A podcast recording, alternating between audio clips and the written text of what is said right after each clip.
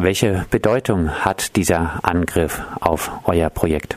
Der Angriff hat uns natürlich alle zutiefst ähm, schockiert. Allerdings äh, kommt der für uns nicht aus dem Nichts. Es gab ja, also es gibt in der ganzen Bundesrepublik und auch in anderen Ländern ja immer mehr ähm, Attacken dieser Art und äh, das rührt quasi von der gesamten gesellschaftlichen Stimmung. Deshalb ähm, ja, muss es quasi äh, einmal so kommen und äh, deshalb hat uns das nicht überrascht. Jetzt wurde im Bekennerschreiben wohl gedroht, Aktivistinnen und Unterstützerinnen auch in ihren privaten Räumen anzugreifen. Wie geht ihr nun mit diesen Drohungen um? Wir lassen uns von den Drohungen auf keinen Fall in irgendeiner Weise einschüchtern. Wir sind auch an dem ähm, Tag darauf, das war quasi der Jahrestag unseres ersten Besetzungsversuches, demonstrativ ähm, zu dem Objekt gegangen und haben dort unseren Jahrestag sozusagen gefeiert. Also wir werden auch weiterhin diesen Raum ähm, nutzen, vorübergehend. Das war von Anfang an angedacht, aber von diesem Anschlag lassen wir uns auf keinen Fall in unserer politischen Arbeit beeinflussen. Welche Reaktion gab es auf den Anschlag?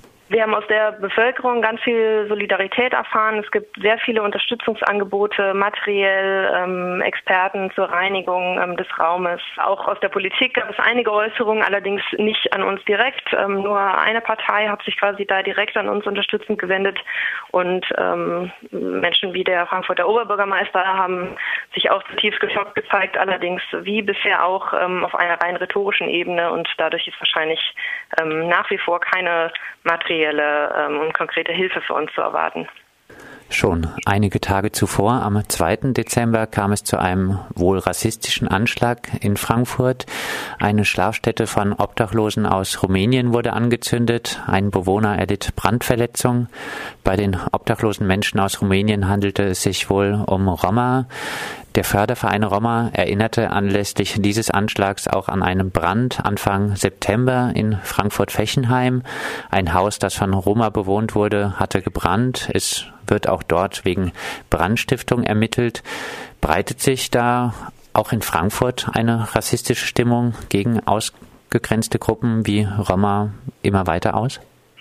Ja, also ich würde schon sagen, dass das äh, quasi die gesamte gesellschaftliche Stimmung widerspiegelt. Frankfurt galt bislang als relativ sicher, aber es gab ja schon auch im April dieses Jahres Schmierereien der identitären Bewegungen der Gedenkstätte für die Frankfurter Opfer des Naziterrors. Ähm, das sind nur einige Äußerungen. Es wird immer salonfähiger, sich auch öffentlich rassistisch zu äußern und auch ähm, nicht davor zurückzuschrecken, dass Menschen zu Schaden kommen.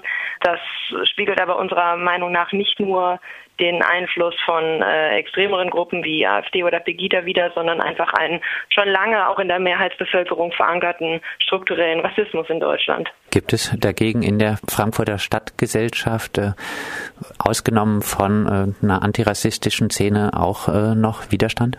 Ja, es gibt immer wieder verschiedene Gruppen, die sich äußern, äh, auch verschiedene politische Parteien, die sich dagegen äußern.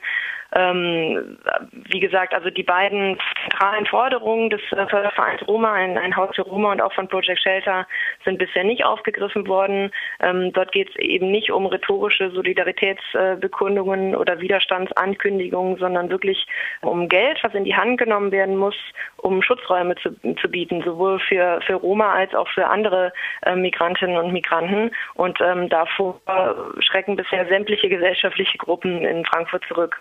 Im Gutleutviertel in Frankfurt leben rumänische Roma in Baracken auf einer Brache.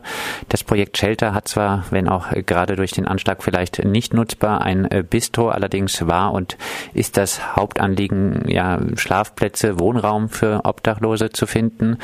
Diesem Ziel seid ihr ja jetzt, äh, wie gesagt, noch äh, nicht wirklich näher gekommen.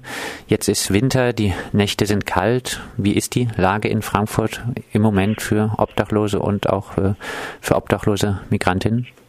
Die Lage spitzt sich immer mehr zu. Ähm, also sämtliche staatliche und auch kirchliche Obdachloseneinrichtungen sind ähm, überfüllt. Äh, außerdem sind ähm, die Leute, die bei uns organisiert sind, auch da eben rassistischen Anfeindungen ausgesetzt das Bistro, das wir hatten in der Bergerstraße oder das wir haben, war von vornherein nur eine Kompromisslösung. Äh, das ist schön als Versammlungsort, um eben auch Veranstaltungen zu machen ähm, und um einen materiellen Raum zu haben. Allerdings ähm, muss unsere wesentliche Forderung, und zwar Unterkünfte für die Menschen bereitzustellen, dadurch noch lange nicht erfüllt.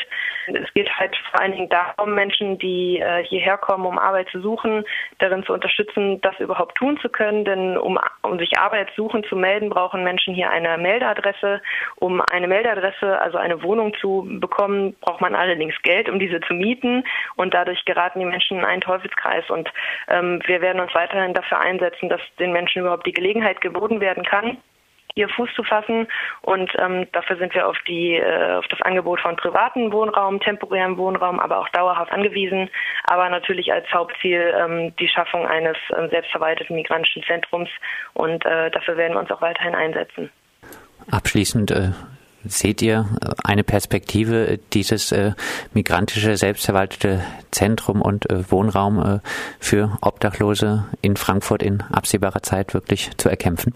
Eine Perspektive sehen wir auf jeden Fall, sonst würden wir uns nicht dafür einsetzen. Es gibt dafür allerdings ähm, bisher kaum konkrete Angebote, ähm, ja, was sehr schade ist, weil in der rhetorischen äh, Solidaritätsbekundung sind sich sehr viele Menschen sehr groß. Aber ja, wir werden auch weiterhin äh, dank unserer Unterstützerin auch bundesweit ähm, dafür kämpfen. Das sagt Lisa vom Projekt Shelter. Mit ihr sprachen wir anlässlich des rechten Anschlags auf äh, das Projekt. Shelter lässt sich aber nicht einschüchtern und macht weiter.